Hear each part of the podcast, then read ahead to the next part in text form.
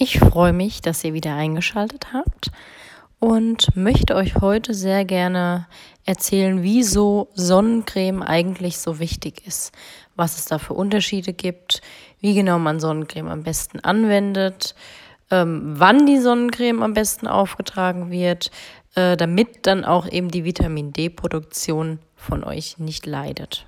Meistens fängt es ja schon bei der Frage an, wie viel Sonnencreme brauche ich überhaupt und wie dick muss ich sie denn am Ende auftragen, dass ich den gesamten Schutz auch tatsächlich habe. Denn die meisten benutzen tatsächlich viel zu wenig Sonnencreme und denken, damit kommt mein Körper oder beziehungsweise meine Haut dann schon klar. Die Schäden allerdings sieht man oftmals nicht direkt in Form von Sonnenbränden, sondern eben dann viel, viel äh, später in 10, 15, 20 Jahren in Form von Falten. Die meisten sind ja immer noch dafür, dass sie sich ohne Sonnencreme, am besten mit Öl, ähm, in die Sonne legen. Ähm, wobei ich sagen muss, dass äh, natürlich es gibt unterschiedliche Hauttypen ganz einfach und ähm, wer zum Beispiel jetzt Kokosöl benutzt, kann sich auch durchaus äh, damit äh, einige Minuten in die Sonne, le Sonne legen, denn Kokosöl an sich hat schon einen Lichtschutzfaktor, einen ganz natürlichen von sechs. Ist nicht besonders viel, aber ist zumindest besser als gar nichts. Wer nie Sonnencreme benutzt, ähm, ja, hat natürlich dann irgendwann schon Probleme mit Sonnenbrände früher oder später, je nachdem, wie lange er in der Sonne tatsächlich auch ist. Aber auch Hautschäden wie Hautkrebs, Hautausschläge, die bekannte, in Anführungszeichen bekannte Mallorca-Akne, ähm, Falten, das sind alles Dinge, die passieren, wenn man zu lange, zu intensiv in der Sonne ist und sich nicht schützt.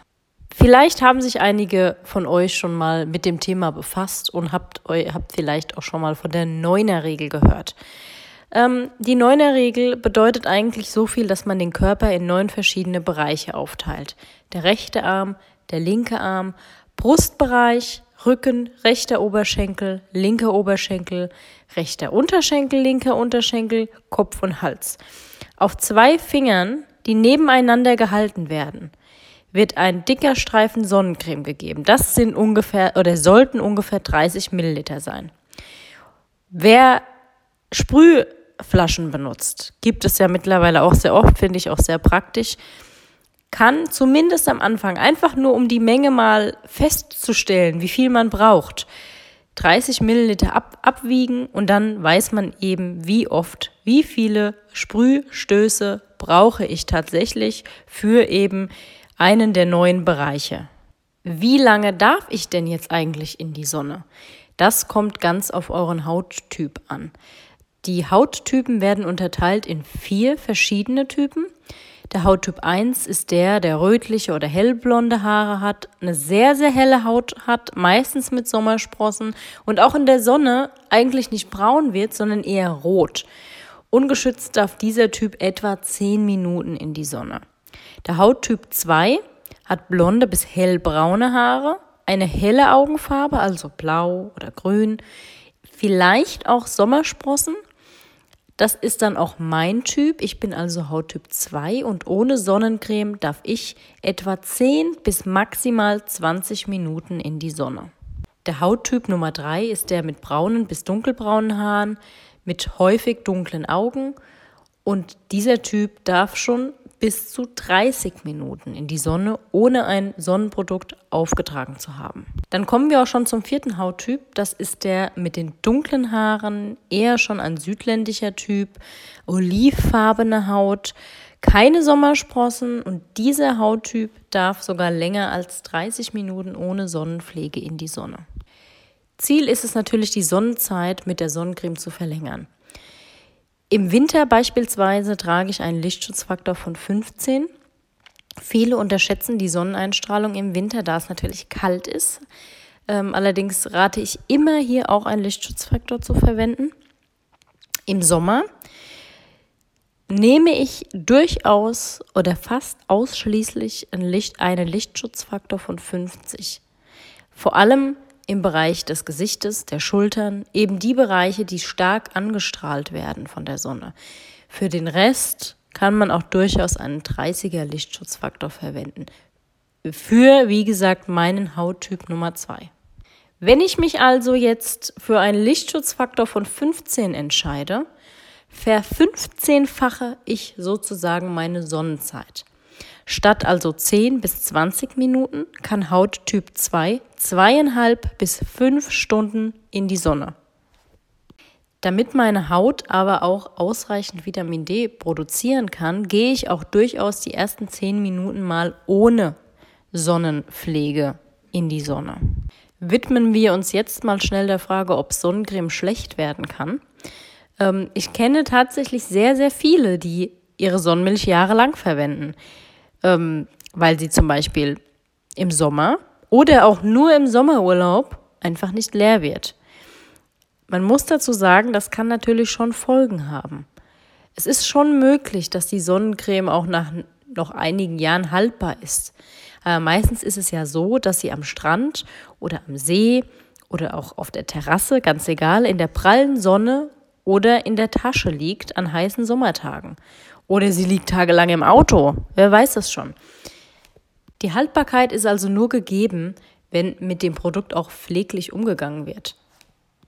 Dennoch verliert die Sonnencreme natürlich nicht sofort ihren gesamten Lichtschutz, aber er lässt natürlich nach. Wenn ihr merkt, dass die Farbe, die Konsistenz oder auch der Geruch sich verändert hat, gehört diese Tube leider in den Müll. Genau dasselbe gilt natürlich, wenn ihr Sandreste vom Strand noch an der Öffnung habt. Da können sich natürlich Bakterien breit machen. Und wer empfindliche Haut hat, hat danach eventuell ein Problem mit Ausschlag oder reagiert in irgendeiner anderen Form. Ganz wichtig finde ich eigentlich, ähm, dass man weiß, was der Unterschied zwischen UVA und UVB-Strahlung ist. Genau deshalb gibt es jetzt eine kleine Eselsbrücke, denn es ist eigentlich sehr, sehr einfach sich zu merken. UVA, nehmen wir mal das A, steht für Altern, Aging oder Allergien. UVA-Strahlen dringen durch Fenster, Wolken und auch durch die Epidermis der Haut. UVA-Strahlen verursachen keine Sonnenbrände, verursachen aber Falten und andere freie Radikale. Sie verändern auf Dauer die Zellen und führen deshalb auch zur Hautalterung. Natürlich, Sonnenallergien, habe ich ja gerade schon genannt, A wie Allergie, werden auch von UVA-Strahlen ausgelöst. Und demzufolge auch Hautkrebs und Pigmentstörungen. UVB kann man sich ganz einfach merken. B wie Brand oder auch Bräune. UVB-Strahlen bräunen die Haut und man bekommt von den UVB-Strahlen auch einen Sonnenbrand. UVB-Strahlen machen 5% der ultravioletten Strahlung auf der Erdoberfläche aus, UVA-Strahlen hingegen 95%. Die UVB-Strahlen sind eben für den Sonnenbrand verantwortlich und eben auch für die dunkle Färbung der Haut.